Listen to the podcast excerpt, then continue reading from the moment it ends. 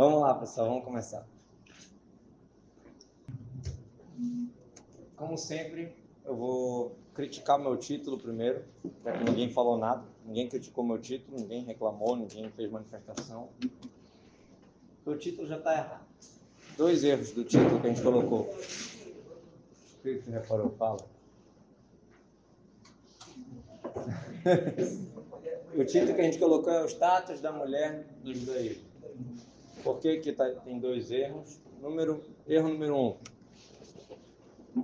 Essa história toda de igualdade de gênero, que está na moda e tal, hoje em dia, Torá já está nos luz na. A gente nunca desprezou para ter que vir falar, olha, a mulher também merece respeito. A mulher também tem importância. Olha, a mulher, o valor. A gente não precisou falar isso, porque a gente sempre deu valor para os dois. Sempre a gente entendeu cada um com a sua função, etc., como a gente vai ver hoje. Então, a frase em si já, já não é muito. Já não está muito igualdade de gênero. O tema, as pessoas ficarem.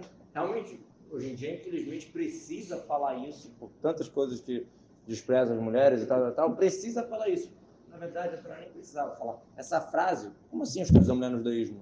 Mulher e o homem, os dois são seres humanos, um diferente do outro. Não é igualdade como as pessoas pensam que tudo ah, vale tudo, não é assim. Mas que os dois merecem direitos, que os dois têm sua função, que os dois são, são é de Deus, como a gente diz. os dois são de Deus, são iguais. Os dois podem se espiritualizar, os dois podem alcançar a Shema, a Torá, podem, cada um do seu caminho. Ah, mas a mulher não pode colocar tefilim, vai começar aquelas perguntas que a gente vai falar daqui a pouco sobre isso. A mulher não é contaminada, será que a Torá não é machista, e blá, blá, blá. Vamos falar sobre isso. Mas, na verdade, essa pergunta está desclassificada pela Torá. Então, o título é o título que hoje em dia a gente precisa falar, mas já está errado. E a outra é a ressalva que eu sempre gosto de falar, quando a gente pega um assunto e fala, vamos estudar o que a Torá fala sobre esse assunto. Não é isso, a gente vai estudar a verdade. É o que eu penso, não é o que a Torá pensa, é o que eu penso também. Às vezes a gente não entende, às vezes a gente entende mais, entende menos, e aí até fica difícil um pouco de se identificar por causa das perguntas que a gente tem, mas para isso que tem os rabinos, tem a Torá, tem as explicações para você investigar, para você pesquisar. Que inclusive esse assunto que a gente vai falar hoje é um assunto que cria uma certa barreira, às vezes, nas pessoas. É, dá a impressão que a Torá é antiga, antiquada, alguma coisa assim. Tem muitas pessoas que têm fé, que acreditam em Deus, que acreditam na Torá. Eu digo entre nós aqui, nós aqui, quando tem algum assunto assim, uma questão que, é que dói, uma questão que pouco, parece que a Torá não, não pensa da maneira, entre aspas, moderna, atual de pensar, a pessoa fica com uma certa, uma certa dificuldade, fica com o pé atrás. E aí acaba evitando da pessoa se desenvolver mais no judaísmo, avançar mais, porque ela fica com aquelas perguntas. E o Yetzirah, sabe trabalhar muito bem. Quando a gente tem um desafio, tem, na verdade, preguiça de fazer o correto, o que, a gente, que, o Yetzirah vai lá? Não, mas não é bem assim, tá vendo? Torá é assim, assim, assado, é machista, isso. Bota é, bobeirinha na cabeça para isso fazer a gente evitar de fazer uma coisa certa. Então, é importante a gente sim falar, explicar, esclarecer é, o que tem é, o que a Torá tem para é, explicar para a gente sobre isso é muito importante para a gente não ficar com essa, com essa distância da minha fé, da minha crença, porque eu entendo, porque eu vejo que o mundo espalha.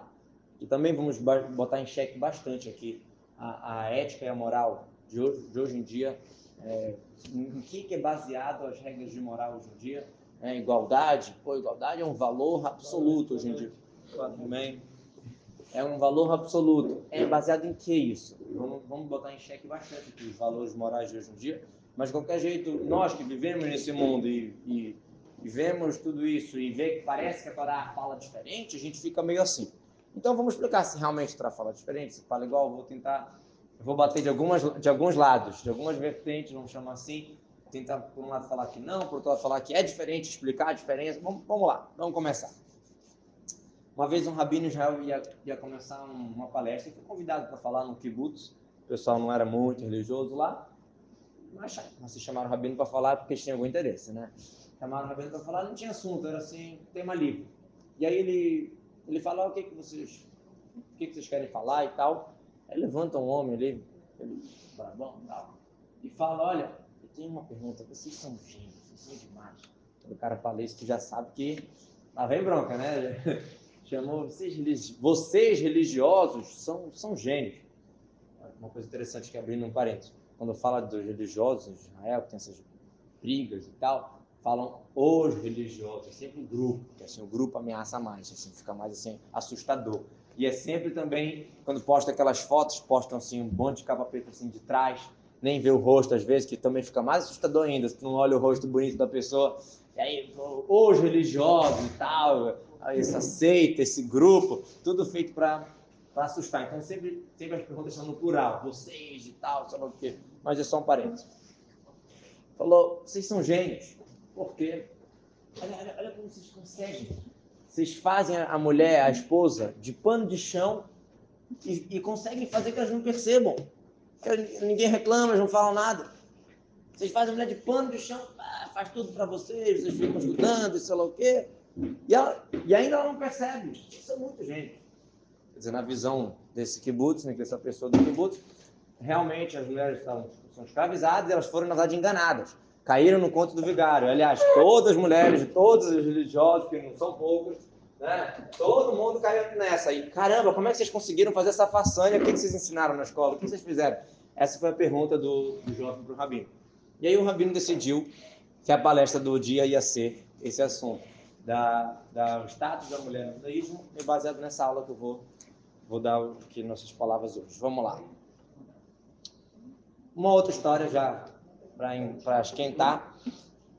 Um rabino que era no Hong Kong, tinha uma comunidade lá interessante, o pessoal, como a maioria dos lugares, Shabbat vinha mais gente né, na sinagoga, e chegou, eles faziam um seudá, que a gente faz aqui, faziam um seudá da, depois da reza, porque era, era, o contato que as pessoas tinham, era o Shabbat, era o dia que as pessoas tinham contato com a religião, dia de semana não tinha muito, não tinha evento, não tinha reza, não tinha muitas coisas.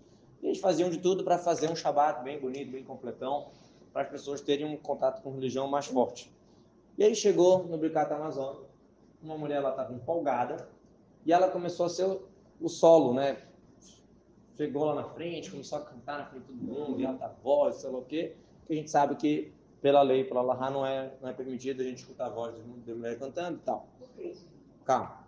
E aí o rabino, religioso, é, não, queria, não quis ofender ele, tentou juntar toda a sua etiqueta, só seu jeitinho para explicar que somos religiosos e não é permitido, mas a gente pode fazer uma, uma refeição depois só para as mulheres de tarde, de Sudaste Chique, fazer alguma coisa, elas podem cantar, fazer o que vocês quiserem. Tentou assim, pisando em ovos. A mulher se ofendeu. E vocês são pesados vocês afastam as pessoas do judaísmo, sei lá o quê, até que já vem na sinagoga, vocês estão reclamando e tal. De novo, vocês, né? Vocês, vocês, vocês e tal. Já não, não deu muito certo. Toda a educação, todo o jeitinho que ele tentou fazer, ela se ofendeu e muito. Mas as pessoas perguntam isso. É, já, deve, já devem ter visto notícias ou das mulheres do Cota né, aquelas mulheres botam talita, filhinho, querem fazer leitura da Torá, quer, quer a mulher quer ser razão, quer ler, quer fazer tudo. Aliás, abrindo parênteses, tem, tem, é, tem linhas que fazem minhano de mulheres, só mulheres, a mulher cantando e tal, só mulheres, tem gente que faz isso. A mulher fazer para os homens, isso é proibido. Mas tem linhas que fazem minhano de mulheres. Eu já, eu já é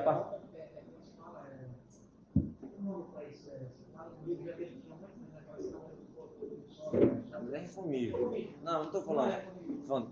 Que tem as mulheres do cota são reformistas, mas o que eu estou falando é que tem pessoas religiosas que fazem minyan de mulheres. Eu não sei se é, to, se é, todo mundo que concorda, eu não pesquisei esse assunto a fundo, se tem discussão nos, nos legisladores, mas uma vez eu estava na Merata Marpelá, na, onde Abraham, Isaac, Jacob estão enterrados e tal, lá em Hebron, e aí de repente eu vejo uma das salas lá, porque são várias salas lá, para quem já foi.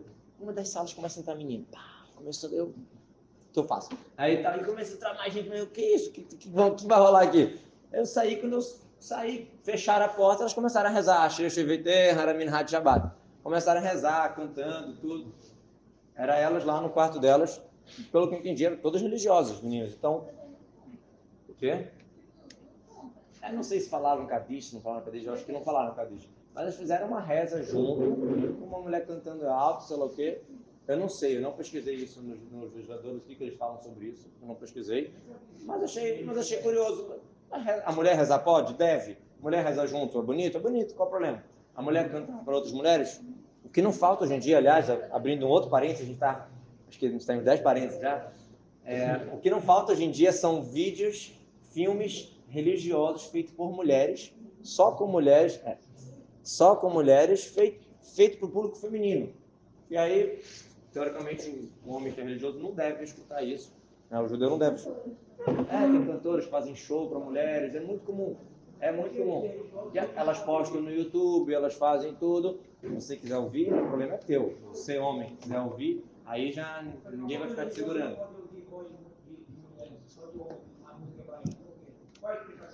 Pois é. Não é o ponto exatamente de hoje, mas eu vou te falar rapidinho. A gente já falou outro dia que as leis de Tzniut, de descrição, existem para homem e para mulher.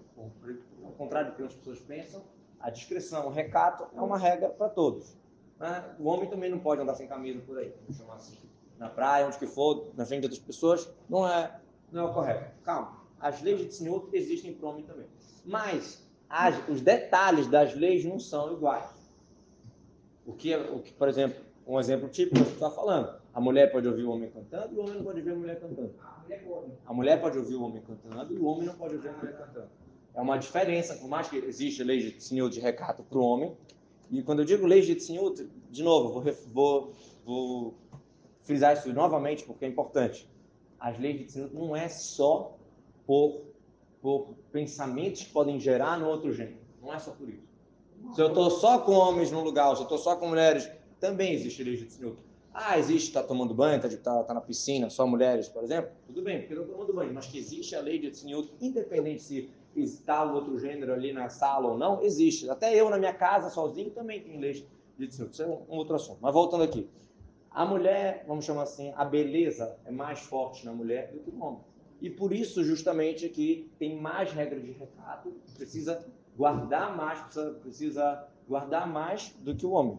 Então a voz do homem não é, não é aquelas Coca-Colas, vamos chamar assim. Uma voz tem a ver com isso, uma voz vai, vai tirar assim Pois é, a mulher é tão bela que até a voz entra na, nas regras de desenvolvimento.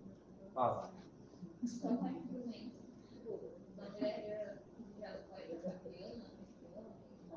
Aí você já vai entrar no, no que combina e o que não combina, mas não é proibido.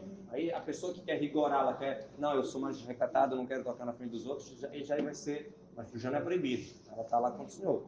Por mais que chama atenção, as pessoas vão olhar para ela, e aí já vai ser uma questão. Tem pessoas que não vão querer fazer isso, aí já vai ter nível. É, Por isso que eu estou falando. Aí tem mulheres que não vão querer isso. Vamos lá, vamos voltar para o assunto principal. Então, realmente é uma pergunta. Que as mulheres, essa pergunta que a gente falou, que a mulher ficou ofendida, que ela não poderia cantar o caso na frente dos outros. E outras perguntas. Ah, não, não pode, não completa amanhã, não coloca o tefilim, não isso, não aquilo, será que os judaísmo está tá diminuindo o valor? Essa é uma pergunta que, como eu, como eu falei, é importante a gente saber a resposta para não ficar essa, esse distanciamento do que a gente acredita com o que a gente entende. E é importante também para explicar para outras pessoas, que às vezes a gente não tem pergunta, às vezes uma pessoa tem, então vamos, é importante debater isso. Vamos lá. Tem pessoas que por questão dessas perguntas, o que, que eles fazem? Eles não perguntaram para o judaísmo, mas eles falaram, vamos atualizar o judaísmo. Sem perguntar se o judaísmo queria ser atualizado. É, hoje em dia é uma droga. Tu baixa o aplicativo, aí tu quer continuar usando ele. Não, só pode continuar usando se tu atualizar. Tu não consegue, mas pô, antigamente perguntava se tu queria atualizar, agora não. Tem que atualizar. Então, os judaísmo não perguntaram para ele se ele quer ser atualizado, mas as pessoas, para resolver esse problema aqui, bora atualizar o judaísmo. Bora fazer as mulheres do cótel, vamos colocar tefilim na frente de todo mundo, fazer bagunça, ler na Torá, vamos, vamos fazer tudo. Né? Novidades, né? que é o chamado reformismo, que na verdade o nome, deles devia ser deformismo, porque reformar é quando você melhora. Ele só deforma agora, não tem como melhorar o que Deus fez. Mas vamos lá, vamos lá, vamos explicar. Uma mulher religiosa que cumpre a Torá, cumpre todas as mitzvot, que cumpre o Shabbat, que cumpre o Kasher, as mitzvot que são para todo judeu. E aí ela chega para o Rabino, Rabino, eu quero colocar tefilim. Qual a resposta? É permitido. É permitido. As filhas de Irache colocavam tefilim. Mas aqui eu estou falando de uma mulher que cumpre tudo e por algum motivo ela quer fazer uma mitzvah mágica, ela nem tem obrigação, tipo tefilim. Igual tem outras mitzvot que a mulher não tem obrigação, por muitas opiniões, tipo chofar, lulav, e mesmo assim ela pode se ela quer. Porque até discussão se faz brahá ou não, mas ela pode se ela quer fazer a mitzvah, por mais que ela não é obrigada. Isso é legal. Isso é uma pessoa que está procurando o caminho de Hashem, está procurando a, a, o que Deus falou, e ela quer colocar tefilim. Tá bom, é uma opção. Agora, as pessoas que não cumprem nada, a mulher vai lá no cótel sem cumprir o que Deus pediu dela, que é a Tseniut, por exemplo, e vai lá e não, quero colocar tefilim. Depois, precisar, mais. É. Quer desligar? Não. Diminui, talvez.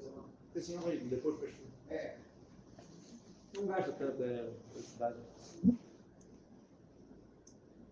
Então, a diferença é quando chegam as mulheres para querer, como eu falei, atualizar o judaísmo, isso pode acontecer com homens também, né? Tem reformista de tudo, de tudo que é lado, no, assunto aqui.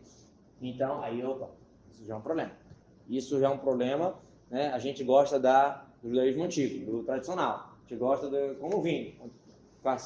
Com o passar dos vinhos, os anos ficam melhores, né? É, com o passar dos anos, os vinhos ficam melhores. Então, a gente gosta da, da como ela é. Só que a gente precisa responder, como a gente falou, mas a gente não vai mudar. Então, vamos lá. Vou, vou agora, a partir de agora, vou falar em duas vertentes. Uma, eu vou tentar mostrar como a Torá coloca lá em cima a posição da mulher, como a Torá dá muito valor. E depois eu vou mostrar como, na verdade, esse papo de igualdade é papo de fraco. É papo de quem quer só se aproveitar do mundo e não ter um ideal, e não ter uma meta. Eu sei que o que eu vou falar aqui pode ser contra tudo que vocês estudaram de sociologia e outras matérias na faculdade, porque é o que ensinam, mas a gente vai falar um pouquinho, talvez, diferente do que vocês estão acostumados a escutar sobre igualdade. Qual é a base da igualdade? O que, que levou o mundo a querer igualdade? Porque hoje em dia, os valores, todos os valores do mundo são baseados no ser humano e não em Deus. O ser humano decide que esse valor é um valor, pá, todo mundo. E isso troca, isso muda. É impressionante como, por exemplo, quando não querendo falar mal de, de Israel, do Estado de Israel, mas na época que precisava é, que, que, o povo crescesse, que a situação, né, os judeus tinham que crescer para enfrentar os árabes, tudo isso, fizeram até música falando sobre como crianças é bom ter filhos e sei lá o quê, não sei se você já conhece a música, Iladim de Simha.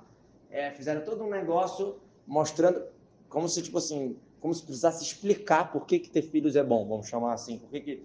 E agora que talvez não precise tanto, ou até, ou até esteja atrapalhando. Então, fala mais sobre aborto, fala-se mais sobre outras coisas. Quer dizer, os valores, na aula que a gente deu sobre aborto, a gente falou um pouco sobre isso. Quando os valores são baseados no ser humano, é muito volátil, muito é mutante, e não quando é baseado em Deus, que é, é assim e acabou. Mas vamos lá, isso eu vou falar depois. Primeiro eu vou tentar olhar a imagem como um todo. Quando a gente pega só, ah, a mulher não coloca tefilim, machismo. Se a gente olha Vamos falar sobre isso. Quando a gente olha só como um pontinho, realmente pode parecer estranho. Quando a gente olha sobre a imagem inteira, é totalmente diferente. Vou pegar o que o Moisés falou. O homem tem que colocar aqui pá, colocar tzitzit, colocar teferim, um monte de lembretes e apetrechos que ele precisa, e mesmo assim não adianta muito. Ainda, ainda perde. A mulher é muito mais espiritual. Ela já não precisa disso tudo. Não, não me levem a mal no que eu vou falar. O homem faz Brit Milá, a, o Guimarães escreve que a mulher é como se ela tivesse nascido com Brit Milá. Já já já está no esquema. O homem tem que fazer. Se não fizer, ele, ele se perde. Ele tem que estar tá ativo, ele tem que estar tá, tem que estar tá no minyan, tem que estar na reza, tem que estar fazendo. A mulher ela tem essa espiritualidade de uma maneira muito mais nata, muito mais muito diferente. E uma das coisas mais assim chocantes que não tem o que falar é filho de mãe judia é judeu, filho de pai judeu não é judeu se for só pai. Isso é uma das coisas mais. Pá, a essência na mãe. Ah, se eu sou Cohen ou se eu sou Levi, detalhes é do pai, mas a essência é da mãe. Isso é claro. O homem se preocupa com detalhes, a mulher é a essência. Aquela piadinha do casal de 50 anos casado, né?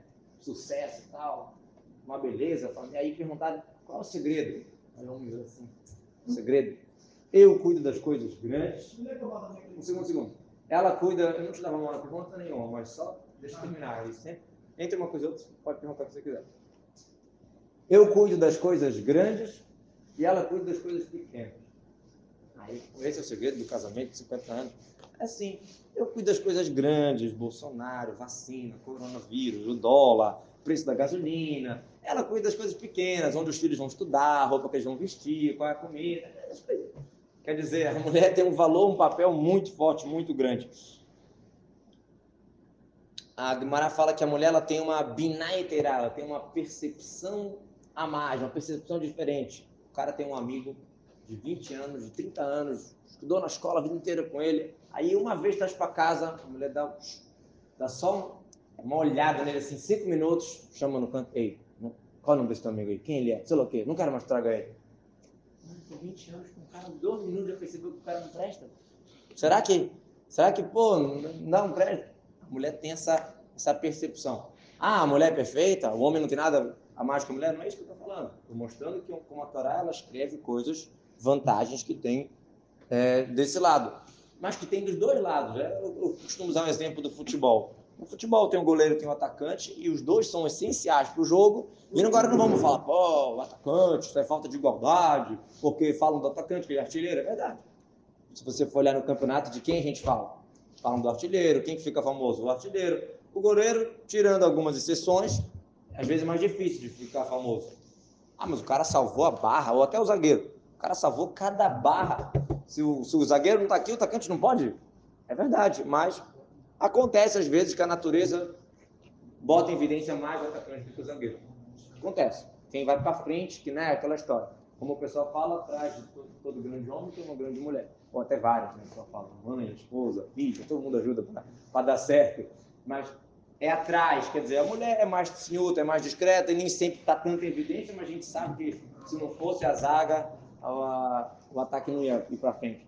Inclusive, são isso tem um decreto desde a época de Abraão, rei Davi, todo mundo, quando tinha uma guerra e conseguiam um despojo, eles dividiam. A galera que ficou na retaguarda, na defesa, protegendo, e a galera que foi para o front dividiam 50-50.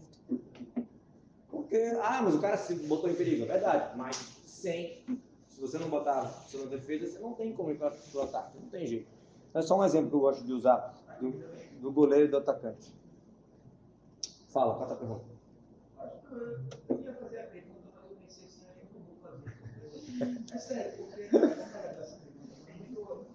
é muito forte, o melhor fazendo pessoal. Não, não, não. Forte, eu quero dizer, eu acho engraçado. Uma coisa maravilhosa. Se a pergunta for muito forte, pode fazer no privado. Entendeu? Me manda no zap, manda no zap. Vai pegar bem a Vai pegar. Não vai pegar bem no rabado, em algum outro lugar vai pegar? Não pegaria, porque não seria desse Certeza. Você entendeu? Ele também. Olha, eu não posso falar se é para fazer pergunta, porque eu não sei qual a pergunta. É, depois a gente vê. Daqui a pouco tu vem e me fala, eu te falo, Serrano. Bom, onde mais a gente encontra isso? Abraão e Sara, o primeiro judeu primeiro judia. Deus simplesmente fala uma frase assim, que talvez muitos maridos iam gostar de ouvir. Tudo que a Sara te fala, escuta a voz dela. Essas palavras. Cola shetomar elecha Sara, shema bekola. Pronto, acabou. Só isso. Tudo que a Sara te fala, escuta. Inclusive, minha mãe usa essa frase. Está escrito na Torá, olha, tudo que a Sara. Ela usa. E eu vou te falar a verdade, eu não fiz uma pesquisa assim de BGE, não bati na casa de cada, de cada judeu religioso para ver, mas eu acho que é meio que praxe a mulher religiosa mandar no marido, mandar no rabino. Eu acho que já é, eu acho que é meio que praxe. Falam, falam, falam que o judeu é isso, que é aquilo, que religioso é. Que é, é verdade, é verdade. A Guimara fala o seguinte: o, o a Guimara fala que o, o globo é um só. Sadna de Arahadu, o globo é um só. Quer dizer, o cara ali na Austrália, o cara ali na Europa, o cara no, Brasil, tem características que são naturais, que são assim, do ser humano. É coisa que é igual em qualquer lugar, só muda endereço, né? Como eu falo. Bom, então, de novo, não vou me estender nisso, mas eu posso procurar aqui uma lista de coisas é, mostrando o valor, o valor da mulher. Ah, quer dizer que o homem não tem coisas a mais? Tem, tem vantagem, tem coisas que são específicas do homem? Tem. Igual que exemplo, a mitzvah de acender a vela foi dado mais para as mulheres o kiddush foi dado mais para os homens, por mais que se eu estou numa casa e eu estou sozinho, eu tenho que acender a vela, ou se uma mulher está sozinha, ela tem que fazer o kiddush, né? Isso é um exemplo legal da gente olhar que tem que fazer de qualquer jeito, mas existem coisas que combinam a luz do, do lar, a educação, tem a ver com as mulheres, o kiddush, a reza, feita para todo mundo, tem a ver com os homens, mas também pode ser feito quando precisa pelo outro, quer dizer, isso mostra para gente que cada um tem sua função e não tem por que brigar. Se a mulher não quiser ou não, não tiver, deve acender, não pode. Deve. Deve. Deve. É obrigado no Kiddush igual o homem, obrigado, obrigado na vela igual a mulher, só que um já faz pelo outro, faz por si e pelo outro. Quando a mulher acende a vela, ela está tá fazendo pelo homem também. Tanto que uma mulher casada acende duas velas, uma mulher solteira acende uma. Pois é, o homem tem muito mais, mais mitzvot ativas. Obrigação de mitzvot, toda mitzvah ativa, que depende de tempo, a mulher é exemplo, quase todos, tirando algumas poucas, matzah e mais algumas poucas. Mas, de novo, como eu te falei, o motivo é porque o homem precisa de lembrete, a mulher não tanto. Muito bom. Até aqui eu falei como que realmente temos igualdade, ou melhor, temos valor para o homem e para a mulher, cada um com as suas coisas, e ótimo. Agora eu vou olhar de uma outra maneira, um pouquinho diferente, a gente vai viajar um pouco, tá? É, acho que pizza e Coca-Cola não é suficiente, precisava de um drinkzinho assim para entender, mas vamos tentar viajar um pouco aqui no, no que, que é considerado valores, que é, como é justiça, né? Vamos falar um pouquinho sobre isso. Vamos lá. Na verdade, a Torá olhando desse lado, tem, sempre tem várias facetas cada coisa, né? não é assim acabou. Na verdade, a Torá não tem igualdade. Não só entre gêneros, como em outros assuntos também. A Torá é muito a favor de hierarquia. É muito a favor de isso aqui é mais velho, merece respeito. Isso aqui é isso, então merece aquilo. Isso aqui é então tem que ser primeiro. A Torá é muito a favor de hierarquia e essa igualdade que o mundo quer vender, esse tipo de igualdade a Torá talvez não precise dela, ou é muito diferente, vamos explicar. E de novo, para não se desculpar, a gente está aqui explicando, está explicando a vontade de Deus, a gente precisa entender. É assim, eu, ser humano, na minha, na minha, como chama? Na minha insignificância, eu, eu quero entender Deus. E não é que, pô, como é que pode a Torá? Não é assim que a gente tem que olhar. Vamos lá. Israel existe, eu acho, acho que ainda existe, não sei, é, ônibus Merhadrim, que é chamado ônibus a mais da obrigação, que faz bonito. O que, que eles fazem? Senta homens na frente e mulheres atrás. Tem os dois, dois locais. Aí tinha, tinha pessoas em Israel que eram contra isso. Entravam mulheres, subiam no ônibus, nesse tipo de ônibus, começavam a distribuir panfleto, faziam, faziam mifsaim, faziam igual que a gente coloca telefone nas pessoas, faziam isso aqui por contrário, chegavam as mulheres panfleto para as mulheres para elas não aceitarem essa história de elas sentarem atrás, homens na frente, que é igualdade, que é desigualdade, que isso é o que, isso é o que mais. E as mulheres explicavam para essas mulheres que estavam junto com o panfleto que elas estavam fazendo isso de vontade, que elas gostavam disso. Aliás, no Rio de Janeiro, por exemplo, tem o. Não sei se em outros lugares, eu vi no Rio, o metrô, vagão só para mulheres. E as mulheres adoram e agradecem por ter isso, e é uma coisa muito boa para elas. É, vagão só para mulheres. No horário, tá, tá, em alguns horários, é, impressionante. E, aí, as mulheres adoram isso. Então elas falaram, isso aqui é uma escolha. E aí eles, as pessoas estavam distribuindo o panfleto, falavam para os religiosos, não, lavar a cabeça de vocês, foi lavar cerebral, vocês não, não é de escolha, não é de escolha. Vamos, vamos, vamos assim, cavar mais um pouquinho. Vamos lá. Um rabino em Israel, um professor de crianças, de vez em quando acontece, as crianças estão dormindo, né? Você continuar dando aula para as crianças dormindo, não tem sentido. Vai ficar lá, ok, tá bom, eu vou fazer minha função, vou receber meu salário ali no final do mês, mas estou ensinando para a criança não tem sentido. Então, ele sempre, quando a criança estava meio assim, ele fazia uma, uma coisa para acordar. Fazia uma pergunta valendo prêmio, fazia alguma coisa e tal. Aí eles estavam estudando da, na história que ele ouvindo, filho de Léa encontrou jasmim por uma explicação, por uma explicação outro diz que era mandrágora, que ele encontrou lá uma planta que ajudava a engravidar, e sei lá o que, foi dar para a Léa, para a mãe dele, e a Léa quis comprar uma história inteira. Estava estudando essa parte. Aí o Rabino perguntou para os alunos, como pode ser que Reuven conseguiu colher essas, essa mandrágora ou, ou jasmim, por outra explicação, se ele era cego. Reuven era cego, como pode ser que ele conseguiu? E aí estava valendo, sei lá o que, valendo um bombom, sei lá o que. Aí eles começaram, pá, cada um tentando dar uma resposta assim, né? Nada, nada, nada. Aí um falou, não, tá escrito no Shira Shirim que os Dudaim, que é o nome dessa planta em hebraico, tem um cheiro forte, um cheiro bom. Então, pelo cheiro, o cego percebeu. Aí ele falou, não, não era, não era porque na época que estava, não era porque estava florescendo, não era a época do cheiro, só que o Rabino falou que não. O cheiro foi na época da colheita de trigo, começou lá. Aí tentaram, tentaram, tentaram. Aí o, aí o Rabino, depois de todas as tentativas, falou, bom, daqui a gente chega à conclusão que queriam ver não era cego. Que quer dizer? Ele montou a pergunta numa base errada e a gente aceitou. Os alunos não, não conheciam, não sabiam, aceitaram. Né? E aí, em cima disso, você começa a fazer uma base e começa a viajar nas respostas, nas explicações. Na verdade, a base está errada. Então, hoje em dia, falam, falam, falam, falam, falam. E a gente está olhando aqui na superfície, o que falam da igualdade, do sei lá. Bora cavar um pouquinho, ver se a base está certa. E aí a gente vai poder discutir melhor. Vamos lá. Quem falou que precisa de igualdade? Qual é a, qual é a base? É, todo mundo olha como uma coisa justa, justiça, é, faz sentido, é lógico para a gente, mas qual, qual é a explicação mesmo? Qual, qual é o sentido? Alguém pode tentar esclarecer? Por favor.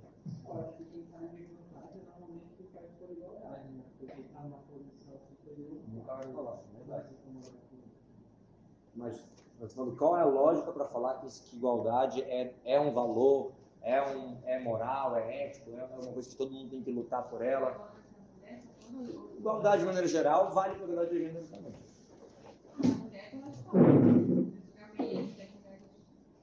Sofriam muito. Sofriam muito, eram submissas, não podia votar, não podia sair de casa, praticamente escravizada. Não podia falar o que sentia,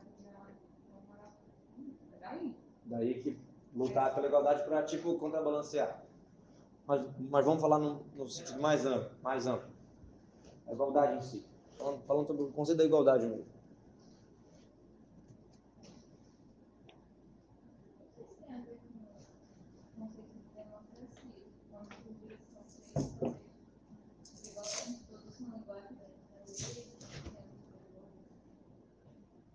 Boa, boa. A igualdade está baseada na liberdade e honra do ser humano. No hebraico se fala Vodadam Vekeruto. A honra da pessoa e a sua, e a sua liberdade. Se, se, o ser humano merece honra, então esse merece honra, esse merece honra, tem que ser igual. É a, é a base. Pode fazer uma pergunta para vocês. Ah, detalhe, tem pessoas que vão falar assim, não, precisa ter igualdade, porque se não tiver igualdade, como é que a pessoa que é desfavorecida vai se sentir? Ela vai se sentir mal e vai criar um, uma sequela, vai ficar, é, como chama? Traumatizada e tal. Só pegar aqui uma comparação. Você tem uma empresa. Você é dono de uma empresa, você faz a. Você não é dono, você faz a, a entrevista das pessoas que vão ser empregadas. Aí você faz uma entrevista, você percebe que a pessoa que está na tua frente tem um, uma, uma qualidade de ensino péssima, tem um, jeito muito estranho, tem sei lá o quê. O que, que você vai falar? Não, igualdade, todo mundo merece.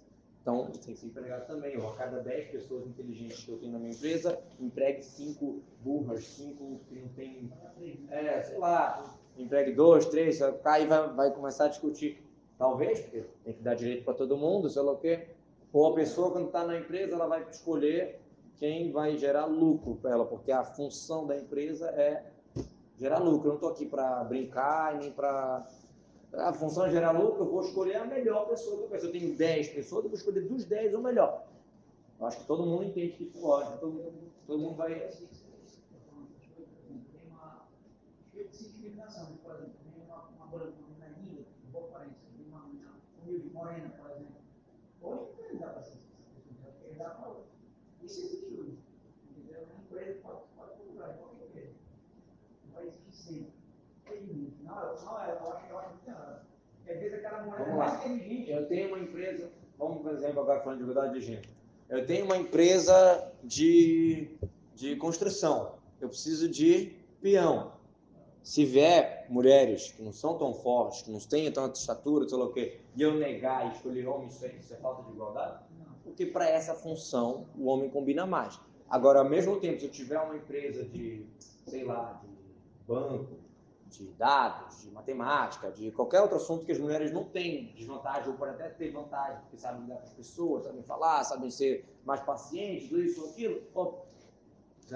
Não sei se não sei se tem estudo assim, mas eu acho que a maioria das pessoas que, por exemplo, vendem em loja, coisa assim, que apresentam produtos, eu acho que é mulher. Imagino, não sei. Talvez não em todos os segmentos. Alguém pode dizer. Acho que também desigualdade de posições. Então, uma empresa, não importa se a pessoa é inteligente ou burra, no sentido de que ela teve as mesmas condições que outra pessoa para aprender. Então, assim, quando fala de igualdade, todo mundo tem os mesmos direitos. Tem que estudar se esse aqui. É verdade. Se esse aqui é burro porque nasceu de uma família desfavorecida, não teve escola, não, e aí chegou assim, e o outro. Realmente, a, a, o problema está lá atrás. O problema está lá atrás, que não teve escola para isso. É verdade. Mas eu estou falando de características natas da pessoa. Isso aqui, a pessoa nasce mais inteligente, não só na escola. Como a gente vai falar de igualdade, se, vamos supor, para jogar basquete, se tu nasceu alto, tu vai ter mais favorecimento para jogar basquete. Ah, não, não é igualdade. Bora fazer a cesta mais baixa.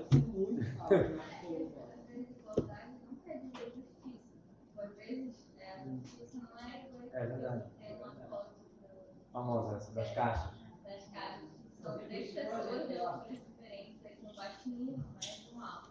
Aí três querem ver por cima de um do outro. Isso. A igualdade seria dar uma caixa É verdade, tem tudo a ver com o que está falando. Tem tudo a ver. Tem tudo a ver. Mas eu, mas eu, tô, mas eu tô querendo falar, talvez não é do mesmo lado disso aí. Isso tem a ver, mas estou falando de um outro lado. Qual é? Eu não posso mudar a cesta do basquete porque tem seres humanos que são mais baixos. Eu não posso mudar o jogo. Eu posso até fazer uma modalidade, sei lá. Aí vamos, aí vamos falar. Vão falar que é racista para a modalidade privada.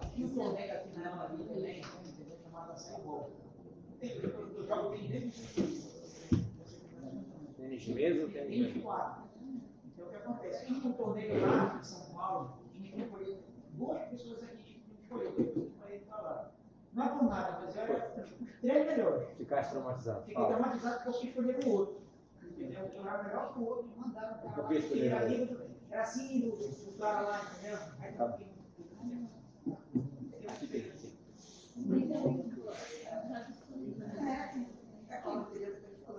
Por que escolher? Porque ele era mais rico? Eu vou escolher entre meu filho e meu amigo. Se ele estivesse mais preocupado em ganhar, ele escolheria um que joga melhor. Se ele não estava.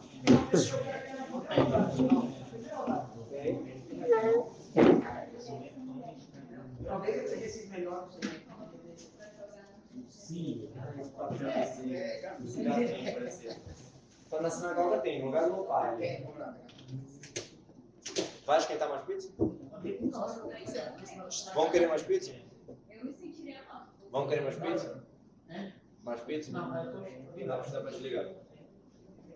Lá no lugar do meu pai, no lado esquerdo.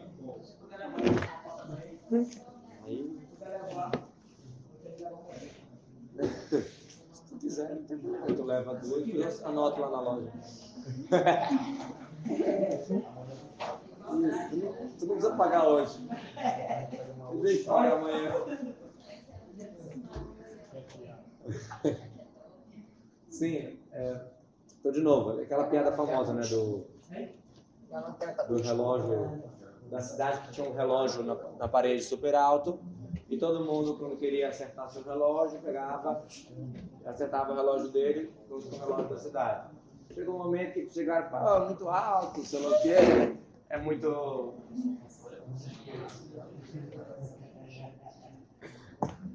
Chegou um momento que. Tá certo, porque ficar aí na rua não, não é muito legal, não. Por isso que eu faço questão de abrir rápido. É, tem que abrir rápido mesmo. Eu sempre faço. Principalmente para quem é mulher. Mas é verdade, tem que abrir rápido. Não, foi, combinou com a aula.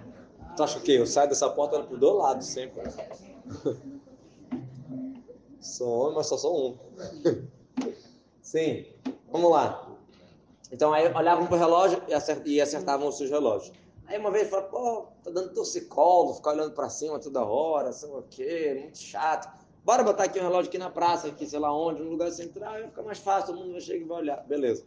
Mas aí o cara olhou o relógio, olhou o relógio da praça, tá errado esse relógio.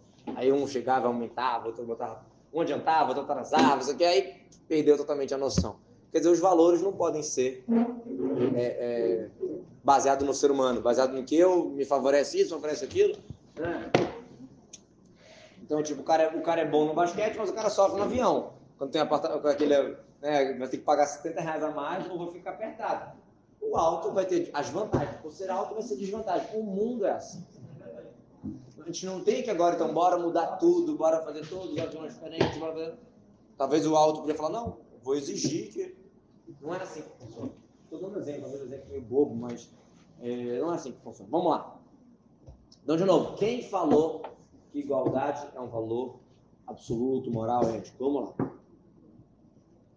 Pela lógica, na nossa cabeça, parece que o quanto der da gente fazer igualdade, vale. A gente pensa assim, é, até, até quanto der. Mas vamos lá. Tem pessoas que nascem em famílias ricas, tem pessoas que nascem em famílias pobres, tem pessoas que nascem alto, baixo, gordo, magro, com biotipos disso, com doenças, com isso, com aquilo. Cadê a igualdade? O cara nasceu com loleno, loleno, loleno, com uma doença. É a vida dele, é o desafio dele, ele tem as vantagens e desvantagens. Fala, Um cara que é cego de nascença. Por que, ele é cego? Cadê a igualdade? Não é assim que a gente pensa. Ele tem as suas vantagens, tem as suas desvantagens, tem os seus desafios, e cada um tem o seu. Né? Não vamos agora entrar em tudo isso. Então vamos lá. Hoje em dia, algumas leis, né? um bando de leis que fizeram, que os seres humanos decidiram, e sobre essas leis que se cria a ética. Hoje em dia é assim. O ser humano vai lá e cria a lei, e para incentivar as pessoas a fazerem, em cima disso, cria a ética. De uns 400, 500 anos para cá, o centro, o centro para a gente pensar o que é moral, o que é ético, o que é correto, tiraram Deus do lugar e colocaram o ser humano. Tiraram Deus e colocaram o ser humano. Isso é, é muito perigoso, é a história do relógio acessível que cada um muda. Então, numa sociedade que o ser humano está no seu centro, quem é o ser humano? O que, é mais importante? A vontade. O que, que eu gosto? O que, que eu quero? A vontade. Tanto que a própria lei fala que você pode fazer o que você quiser, liberdade, né? Liberdade de expressão, liberdade de vir, liberdade daquilo, liberdade de um monte de coisa. É porque você quer. É uma coisa mais importante do mundo, você quer. Até que se choque com a vontade de outras pessoas. Mas isso próprio está mostrando de novo o valor da vontade do ser humano. Eu falei que eu ia viajar, pessoal. Vamos lá, vamos tentar segurar. É, qual é a base dos valores, das regras, das leis atualmente? A vontade do ser humano. Não a vontade de um ser supremo, Deus que ordena, e sim a minha vontade. Então eu quero um monte de coisa. Ah, eu quero dar um soco no meu amigo, não, não posso, porque isso conflita a vontade dele. De novo, é a vontade que está mandando. A base é a vontade do ser humano. E quando a gente fala em vontade, o que, que é uma vida melhor? Vamos, né? Toda tendência é querer melhorar a, a, chama? a qualidade de vida, melhorar a qualidade de vida e na visão errada do mundo moderno, que é se aproveitar cada vez mais, ter prazer cada vez mais, pagando menos, esforçando menos e se aproveitar mais. É isso. Essa é a regra. Inclusive tem uma, tem uma a teoria do hedonismo. Não sei se já ouviram falar, eu aprendi hoje essa palavra em português. Hedonismo é uma, uma, uma teoria de que qual é a finalidade da vida? É aproveitar. Afastar os dores, afastar os males e aproveitar o máximo. Essa é a, é a meta.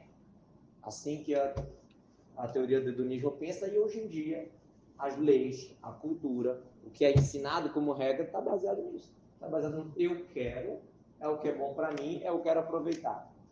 Isso é santo, isso é a vida. A vontade do ser humano é a vida. Que é um exemplo do que a gente falou na aula do aborto.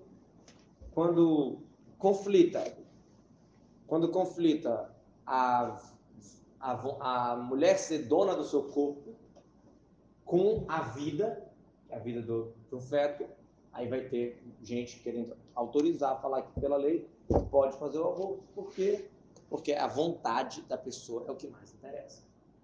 De novo, aqui eu não estou querendo entrar na questão de mulher ou homem, estou querendo entrar na questão que as leis todas estão se baseando só na vontade do ser humano. Ah, já que ele é um feto, ele ainda não pode expressar sua vontade, a gente vai dar preferência para a vontade da mulher, que já está aqui. Mas, teoricamente, se a gente fosse ouvir o feto falando, ele ia falar assim, oh, não pedi para vir, agora que me trouxe, deixa eu viver.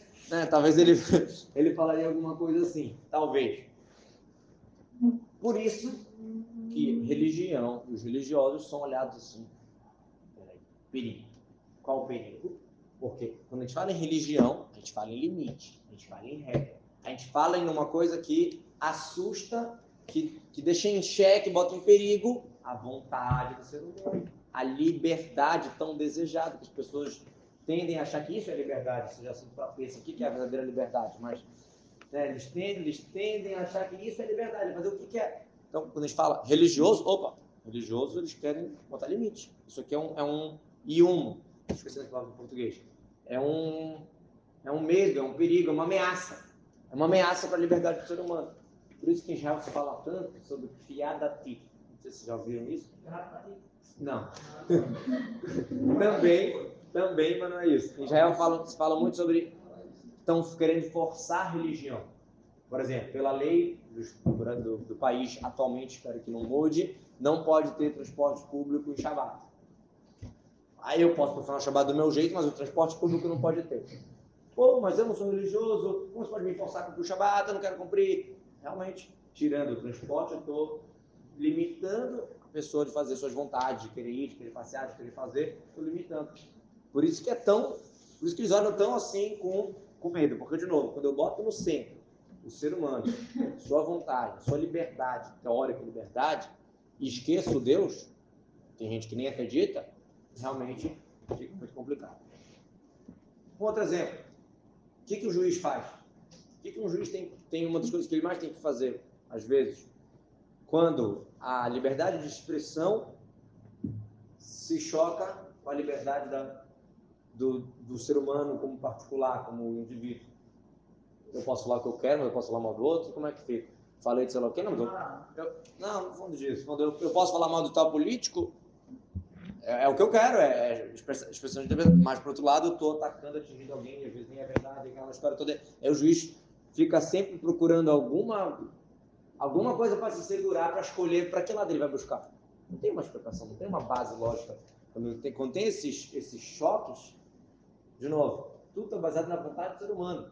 E aí, quando tem esses choques com outras coisas que têm valor, eles ficam perdidos para onde escolher, para onde, onde seguir. Quando eu tenho Deus, Deus fala o ser humano é importante, ótimo. Quando Deus fala, você não pode, o favor do ser humano tem que arrastar você tem que amar, o próximo, tem que ajudar, não pode matar, não pode isso, não pode aquilo. Quando é vir de Deus, é muito diferente. Deus vai te falar as regras. O ser humano merece respeito? Merece. A, a vontade do ser humano tem espaço? Tem. Você pode pegar o que é do outro? Não pode. Tem regras, tem multa, tem um monte de coisa. Ah, nessa situação aqui, o que Deus fala? Pode. Então, eu tenho aonde me segurar, eu tenho uma. Eu estou ancorado em algo é sólido. E não, bora aqui adivinhar qual é a vontade que eu tenho que respeitar agora. A vontade desse ou a vontade daquele? Aí começa. Então, de novo, essa, esse equilíbrio é é o, é o, é o que os juízes fazem hoje em dia. Então, voltando aqui para voltando aqui a igualdade. A igualdade, em outras palavras, fala o seguinte: nós temos que possibilitar o máximo de pessoas cumprirem tudo o que eles querem. É isso que a liberdade fala. A liberdade, ela suga direto dessa lei que a gente falou do Kavod Adam Vecherotou, a honra do ser humano e a sua liberdade. Mas como a gente está querendo falar, na Torá não é assim quer dizer, tem regras, tem limite. Não é eu posso, posso, posso, tudo que eu posso, então é, é correto. Não, é assim. Tem, tem, tem vários limites.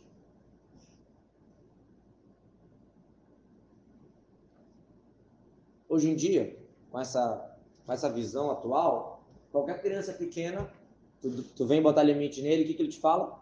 Vou te processar, sei lá o quê, para quem tu é, blá, blá.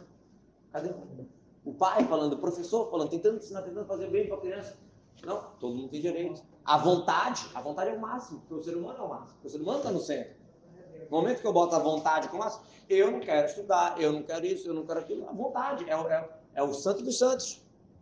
Em vez de, como é que é na Torá? Qual a primeira coisa que a gente ensina para uma criança? Primeira coisa que uma criança pequena a gente fala, Torá, Tibalano, Moshe, a Torá que nos ordenou Moisés, é a herança que lá até cova, só assim a gente vai ser um- uma congregação, um povo. Criança pequena, de, desde pouquinho já, já sabe que tem regra, que tem limite, que isso aqui é caché, isso aqui é isso, tem que fazer barra, tem que... Aquela famosa piada já contei algumas vezes da, da americana negra nos Estados Unidos, falando pro filho, não, not kosher, kosher, não. Todo mundo olhando, o quê? Não é caché? O que tem a ver na área judia? Ela falou, olha, eu sempre vejo as crianças, as mães judias com as crianças, elas pedem, pedem, pedem. Quando a mãe fala que não é cachê, na hora eles param. Não ver se funciona. Esse limite, essa regra que a Torá dá pra gente é muito forte, muito valioso. Saber ter o respeito, ter o limite, tem, tem valores que não é só minha vontade. A criança judia, ela já nasce sabendo a vontade, a minha vontade não é tudo. Eu quero, mas não posso. Eu quero, mas não devo. Isso não é nada de ruim. Isso que é chato. Hoje em dia as pessoas ficam. Oh, com, como eu vou explicar para ele que ele não pode? E como se loqueia, vai ficar sequelado, vai ficar traumatizado. vai ficar- Não, quando você bota o ser humano no centro, realmente acontece isso.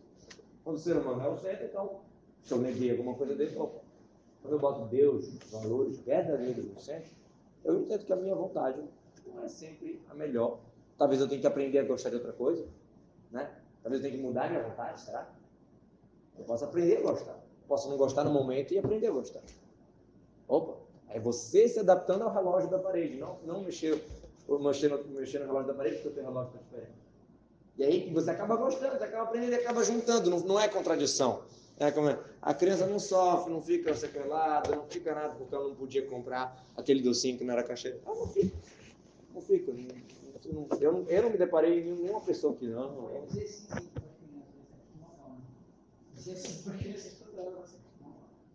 E não só que não pode dizer sim, também não pode dizer não toda hora. Tem que ter ideal. Tu tem que ter regras, tu tem que ter uma, um- alguma coisa que tu te baseia. Quando tu fala sim aleatório, não aleatório, tu buga a cabeça dela.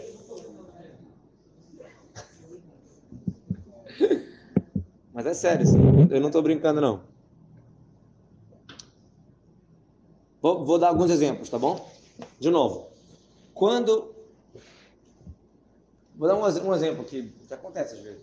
Querem fazer um shopping, querem fazer uma estrada, estão precisando lá de um terreno ou de uma casa de alguém, e tem lá aquele senhorzinho que mora lá há 30 anos, o que, que chega pro cara, ei amigão, estamos limpando essa casa aqui, vai te dar 50 mil dólares de, de pitsu, de, de, de indenização e tal.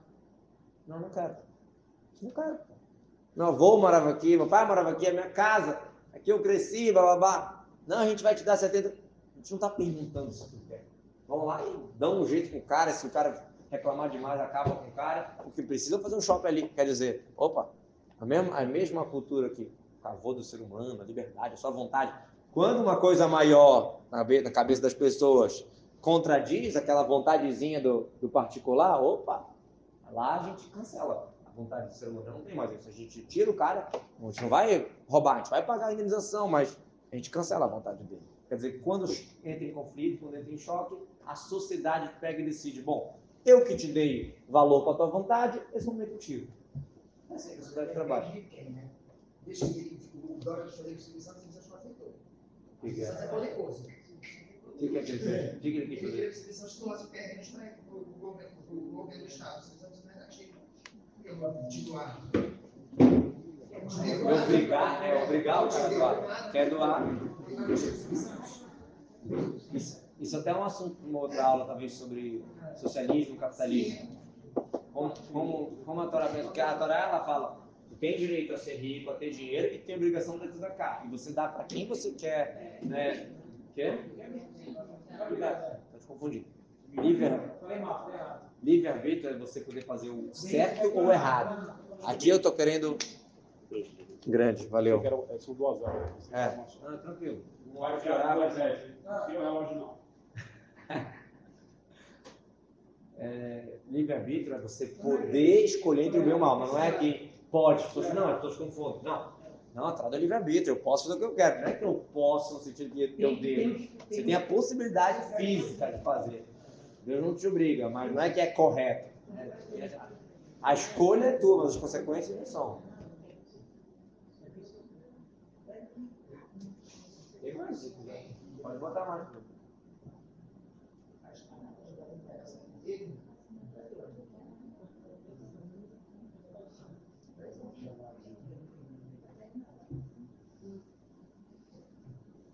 Vamos lá. É, me, me perdi aqui no nosso voo. Sim. Então, de novo, temos, a própria sociedade chega e decide que a vontade do ser humano não é tão importante. De novo, como eu falei, Mas tu falaste, por exemplo, a gente tem é, é, livre-arbítrio, escolher o bem e o mal, certo certo? Pois é, mas Deus, ele não interfere na coisa ruim. Ele, ele diz que tem o que é o certo. Ele não, por exemplo, ele não, é manda. Não- Ele manda, ele manda, não faz ele não- acontecer. é, ele não, ele não obriga, ele não, ele não impede, entendeu? Porque senão, seria só o bem. Vou fazer o bem, vou fazer o mal. Vou dar um exemplo. Vou dar um exemplo. Você pode comer, almoçar, jantar e tomar café salgadinho todo dia? Pode. Pode, você pode. Agora, você vai ter um problema sério lá na frente? Ou não tão na frente? Vai. A escolha, você quer comer salgadinho, uma- é, café, almoço, jantar? Beleza. Tu pode. Mas tu vai te ferrar de colesterol seu depois? Estou dando exemplo. Deus não te obriga a fazer, mas ele fala, Moisés, não come salgadinho todo dia. Não vai fazer bem, não é bom para ti. Não, a saúde, Por exemplo, Deus fala, olha Moisés, eu sei o que é bom, coloca o tefilim. Eu sei. Deus vai lá e vai fazer você acordar e colocar o tefilim? Não. Mas que ele está te falando para fazer isso, ele está falando para fazer isso. Onde tu quer chegar com isso? Não entendi. A Torá sim limita a gente. Ela só não impõe no sentido de prático de eu vou lá e fazer. Mas que ela limita e fala, proibido comer isso. Mitzvah fazer aquilo. Deveria ser o contrário. Ele deveria interferir. E qual a graça? Tu seria um robô. então. É, sei lá, deveria ter alguma, sei lá, um castigo. Deus até dá uns. Tem castigo. Não, a, Torá, a, a Deus dá até umas mais indiretas, umas coisinhas para tentar interferir. Mas ele não vai fazer tudo. Ele só dá aquela. Moisés, olha só, Godinho. Ele não vai. Quem falou que não tem? Olha, Deus dá para muita gente. A questão é quanto a gente está sintonizado. Se você está sintonizado, você percebe. Quando quem não está sintonizado, às vezes vai, vai passando, né? Aquela história, o cara tá com carro, aí ligou a luzinha amarela. Aí, aí continua um pouquinho, a vermelha também. Opa, amarela é atenção, vermelha é perigo, né? Aí se irritou, parou no mecânico, "Ei, corta esse cabo aqui da luz, pá, cortou o cabo da luz. Andou lá na frente, o carro ficou no prego, explodiu, sei lá. Não adianta cortar o, o cabo da luz, a luz só é um sinalzinho. Mas vamos voltar aqui para o nosso assunto. Vamos lá, vamos voltar. O exército, um outro exemplo. O exército. Israel decidiu que vai abrir o exército para mulheres. Por que eles fizeram isso, você sabe? Por que eles fizeram isso? Para parecer bonitinho, igualdade, as mulheres também podem, elas têm força, tem, tem mulheres que são mais, é, é, mais fortes do que os homens e bababá. E, número dois, o exército era, assim, a, a base de, dos valores que os, que os, estadistas, vamos chamar assim, queriam passar, faziam um exército, esquece religião, esquece tudo, e bora fazer aquilo, criar eles na, com os valores que eles queriam passar. Então, tinha que botar as mulheres também. Esse é motivo. Agora, tem, não tô, não tô querendo falar fisicamente se é bom ou ruim, mas teve vários generais que falaram que não foi uma boa ideia. Assim, olhando militar mesmo, pro exército, na questão da guerra. Peraí. Não estou querendo falar se foi ou se não foi. Falando, Teve vários generais que falaram que foi um erro, que, que, que atrapalhou, que causou perdas. Agora, vamos supor que Elial Navi desce para mim e fala: olha, fisicamente, não estou falando que é, se é permitido ou não pela Torá. Fisicamente, se você tiver mulheres no exército, por mais que tenha mulheres que podem ser muito boas no exército, o resultado vai ser perdas, vai ser falta, falta de sucesso ou menos sucesso. você acha que se a gente tiver certeza desse fato? Porque tem discussão entre os generais, tem opiniões. Então vamos supor se a gente tivesse certeza desse fato. Você acha que, que iam ainda pensar, mesmo os pessoal que é igualdade, iam falar, vamos colocar as mulheres no exército? O que, que vocês acham? Claro que não. Porque se para essa função as mulheres não são boas, ótimo. Como eu falei antes, tem funções que os homens não são bons, também não vale a pena botar eles lá. Inclusive o faraó, tá achei que o faraó escravizava o povo befare, com um trabalho árduo. Que era o trabalho árduo? Dava trabalho de homem para mulher, trabalho de mulher para homem. Assim está escrito isso, que era o, o trabalho árduo. Dava para o homem costurar, dava para o homem mexer com, com, coisas pequenas e dava para a mulher carregar pé. Exemplo, não sei exatamente o que, era, mas... Então, de novo, quando eu tenho um ideal, quando eu tenho uma meta, quando eu tenho uma coisa que é maior do que uma vontade particular, tudo muda. Igualdade, não igualdade, isso não, não, não é o principal. Como eu falei, se eu tenho um business, eu quero ganhar dinheiro, você quer dar tzedakah? Tem um, lá um pobre coitado, dá tzedakah, ajuda ele. Se eu tenho um business, eu quero ganhar dinheiro, eu vou escolher o mais, o mais é, é apropriado para o meu trabalho. Eu sou culpado que aquele ali não teve escola, realmente eu posso até pegar um pouco do meu lucro e doar para a instituição que vai fazer escola para os menos favorecidos, por exemplo. É, isso é outra questão que a gente não vai entrar hoje sobre a Tzedakah, como é que a Torá olha para isso, sobre é, distribuir meu dinheiro e tal. Outro, outro dia talvez a gente possa falar sobre isso. Mas eu não sou obrigado a escolher uma pessoa ruim para o meu trabalho.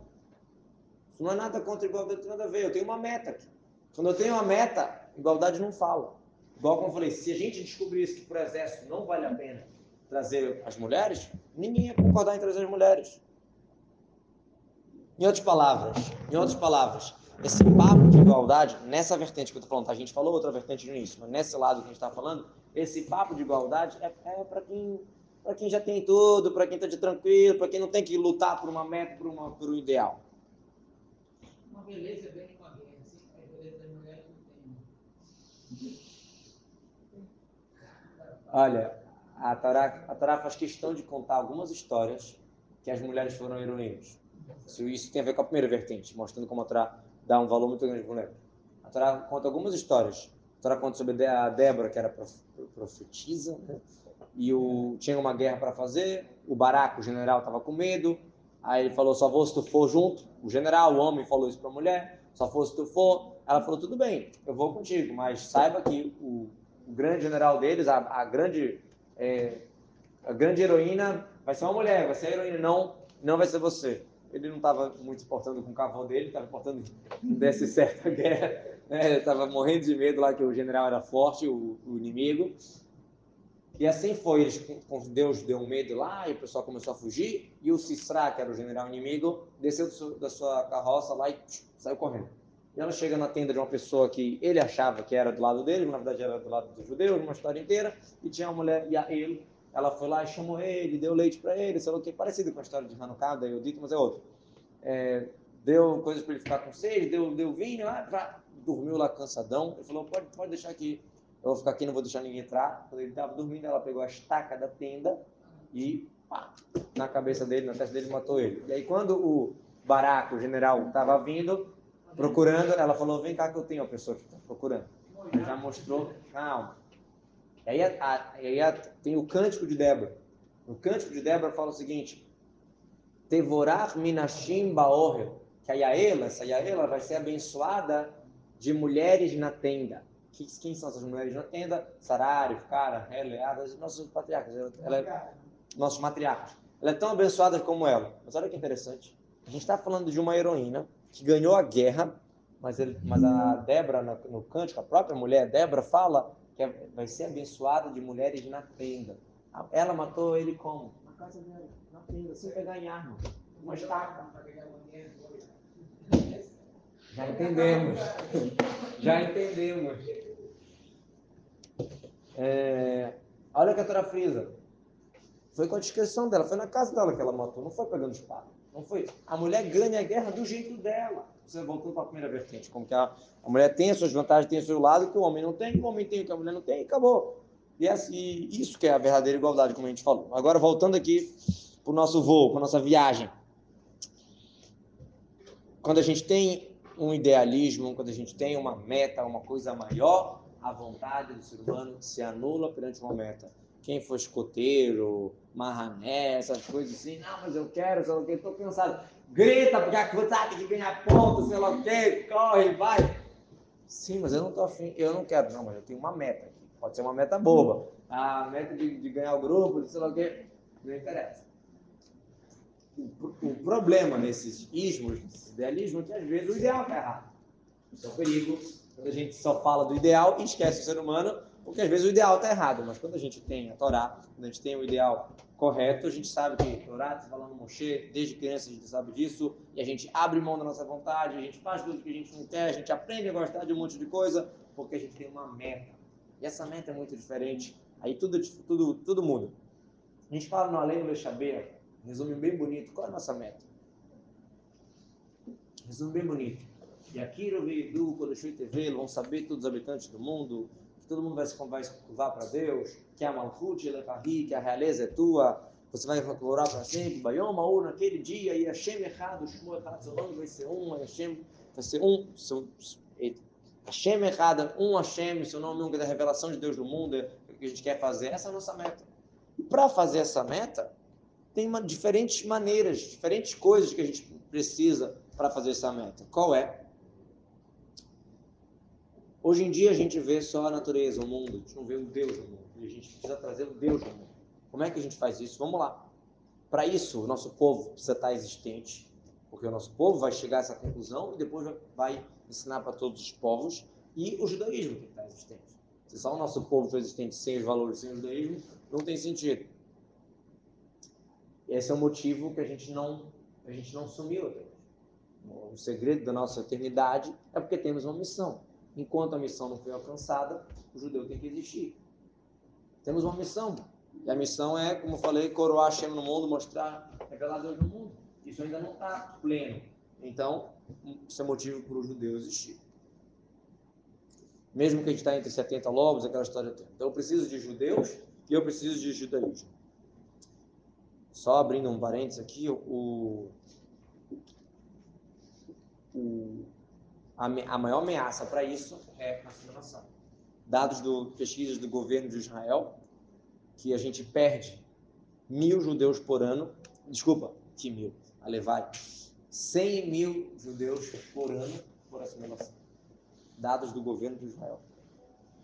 E isso que eles não devem fazer umas contas, deve ser bem lenientes nas contas, mesmo assim, infelizmente, eles falam de 100 mil judeus que a gente perde no mundo inteiro por assimilação. Olha que forte.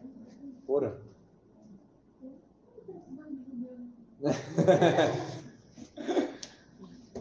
Isso é pesquisa do, do, da Sornoto. Da Sornoto e Bom, então, de novo, o que é mais importante para a gente no judaísmo? Que a gente tem que manter a tradição, que tem que manter o povo, tem que manter o que é mais importante? O estudo das crianças, a educação.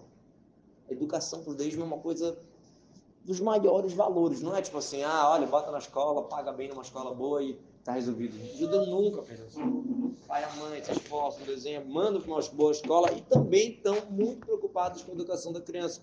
Não só com a educação de ser um bom ser humano, como de ser um bom judeu. Então, aí que está. Nessa finalidade muito grande, Deus deu o homem e o pai. Ah, o homem e a mulher, o pai e a mãe. O homem vai ser responsável da parnassá, do trabalho, do estudo de Torá, o homem que mais ensina o filho, e a mulher vai botar na prática os valores, o amor e temor a Deus, o sentimento, isso passa pela mulher, não passa pelo pai. Óbvio que o pai pode passar um pouco mais, mais forte pela mãe. Como, como tem um versículo que fala assim: escuta, meu filho, a, a moral, a bronca do teu pai e não largue a torada da sua mãe. O pai, ele bota limite, ele dá, ensina e tal, regra, regra. A mãe, ela passa a torar, passa o sentimento, ela passa pai passa o ensinamento, o estudo e também corre atrás da panassá também.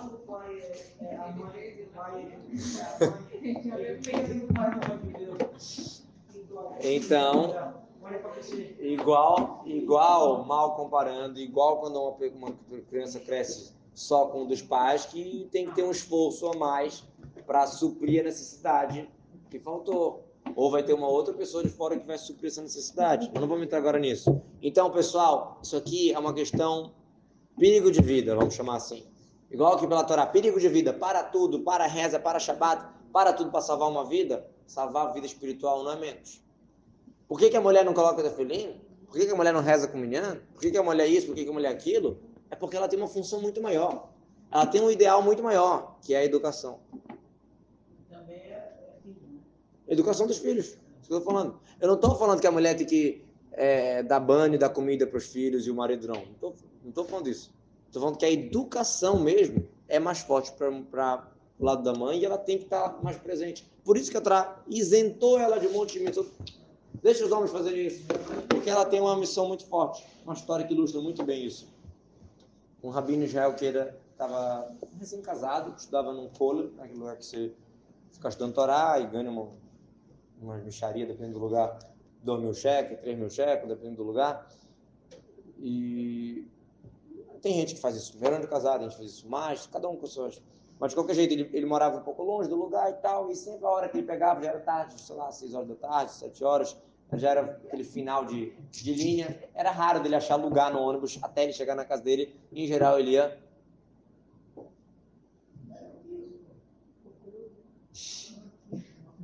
Em geral, é entregador. Mais pizza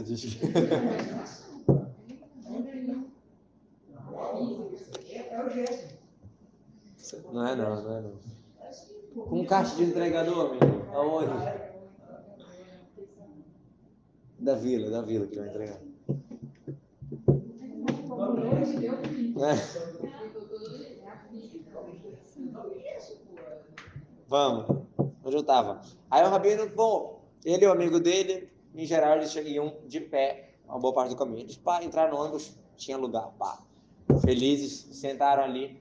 Passa duas, três paradas, sobe uma mulher grávida. Aí o Rabino, o Rabino e o amigo na bora sair, deixa, deixa ela sentar. Né? Eu não queria sentar do lado. Dois levantaram para ela sentar. Aí ela, não, não, não precisa. Falei, você está grávida e tal, que... Não, não, não precisa, porque tem um lugar ali. Tá? Tinha um lugar que eram duas crianças pequenas, mexendo no celular. E aí ela, tipo, duas crianças, não... empurra um pouquinho e ela senta, em vez de atrapalhar os dois, os dois homens. Foi o que ela pensou. Ah, deixa eu sentar ali. Aí o Rabino ficaram só assistindo a cena. As duas crianças assim nem perceberam a entrada da mulher. Ela, ah, dá pra, dá pra afastar um pouquinho e tal, sei lá o quê. Ela não, não, olhando, não olhava. Até que eles olharam, aí eles, a, gente, a gente comprou dois, dois bilhetes. A gente tem direito a dois lugares. Deixa eu falar para a mulher grávida. A gente comprou dois bilhetes, em dois lugares. O, o, o Rabino que estava assistindo já estava quase para levantar, para dar um grito na criança. Ele falando, né? Ele, os dois amigos já. Pô, cara, como é que pode? Sei lá o quê. E ela foi sentando, começou a conversar. Ah, eu já sei, você provavelmente acordou muito cedo hoje, está muito tempo longe de casa, talvez teve provas, está cansado, sei lá o quê. Começou a bater papo. Não, não, não é isso. Começou a bater papo, começou a conversar. Passou um tempo, estava uma criança no colo da outra e ela sentada lá conversando com eles. Por que, que eu estou contando essa história? O homem, que é ponte agudo, ia já, ó, oh, caralho, respeita, a mulher tá grávida, ia chegar gritando. Ia funcionar talvez naquela hora, a criança ia levantar, mas depois a menina nem queria olhar mais se tem alguém precisando de, de lugar, alguma coisa assim. Enquanto a mulher, com o jeito dela, foi lá e ensinou o valor e mudou a vida, conversou com as crianças, sei lá o quê, quebrou, descascou aquelas, aquelas caixas que elas tinham, talvez da escola, sei lá da onde, que eles aprenderam a ser, ser mal educados assim, né? E mudou a pessoa. Então, isso não é dúvida que a mulher tem essa vantagem na questão da educação. Quem você quer que eduque os filhos? O homem que é pá, pá, pá, ou a mulher que tem esse, esse jeitinho? Vamos chamar assim. Então, isso é um bem que Deus deu, um presente que Deus deu. E, de novo, uma responsabilidade muito grande. Para a gente, do Renur, a educação é uma coisa no céu dos céus. Quando a gente fala que a mulher tem que cuidar das crianças, a gente não está desprezando a mulher. Para a cultura secular, que tanto faz, valores, não interessa que o cara tenha uma boa nota no Enem, e uma boa faculdade, e bota numa boa escola e acabou, educação não é educação mesmo, valores não é importante, realmente parece, parece até tipo, que eu estou desprezando a mulher falando que ela tem que cuidar de criança. Ah, a mulher tem cuidar de criança. Né? Parece nesse sentido. Como, como eu falei, nenhum lugar na Torá está falando que a, só a mulher que dá banho, só a mulher que dá comida, isso não, isso não existe. Tá? Qualquer família religiosa normal trabalha para os dois.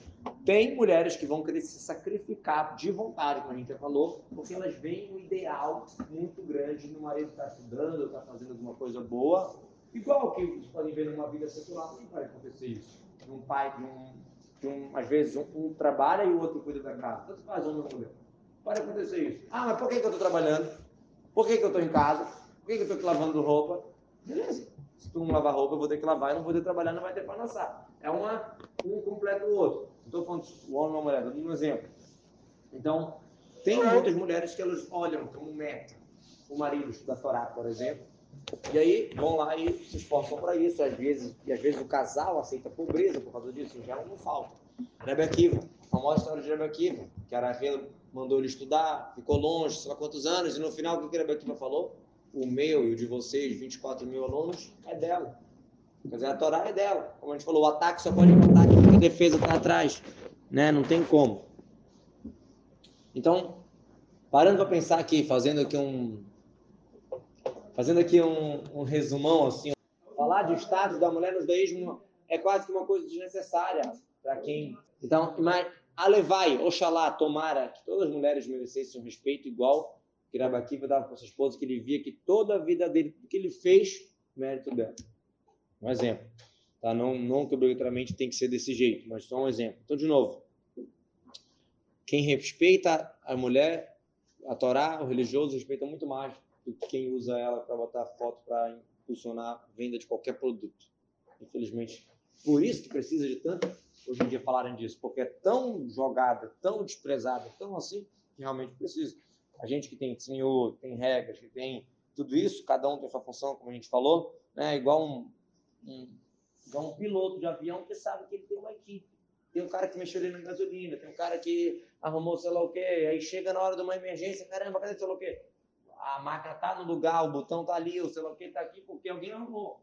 Ele sabe que ele não está fazendo esse voo sozinho. Ah, mas ele é o piloto, é verdade, mas ele sabe que ele tem um grupo né, que resolveu essa parte técnica toda, que sem isso seria impossível ele fazer o voo. Então, cada um tem o seu, cada um tem o seu, a sua função, e Deus deu essa função que é grandiosíssima né, da, da educação para a pessoa mais importante. A função mais importante para a pessoa mais importante. Então, tem igualdade na Torá? Talvez não. Talvez a mulher seja mais. Cada um tem sua função. Não é essa, esse papo de igualdade, como eu falei, é só para fazer o ser humano, entre aspas, poder aproveitar mais, poder ser mais livre, que não é o que a Torá quer falar para a gente. A Torá quer falar para a gente que você, tendo regras, você conseguindo respeitar, você é um homem livre. Aí você realmente merece respeito, merece um, um valor.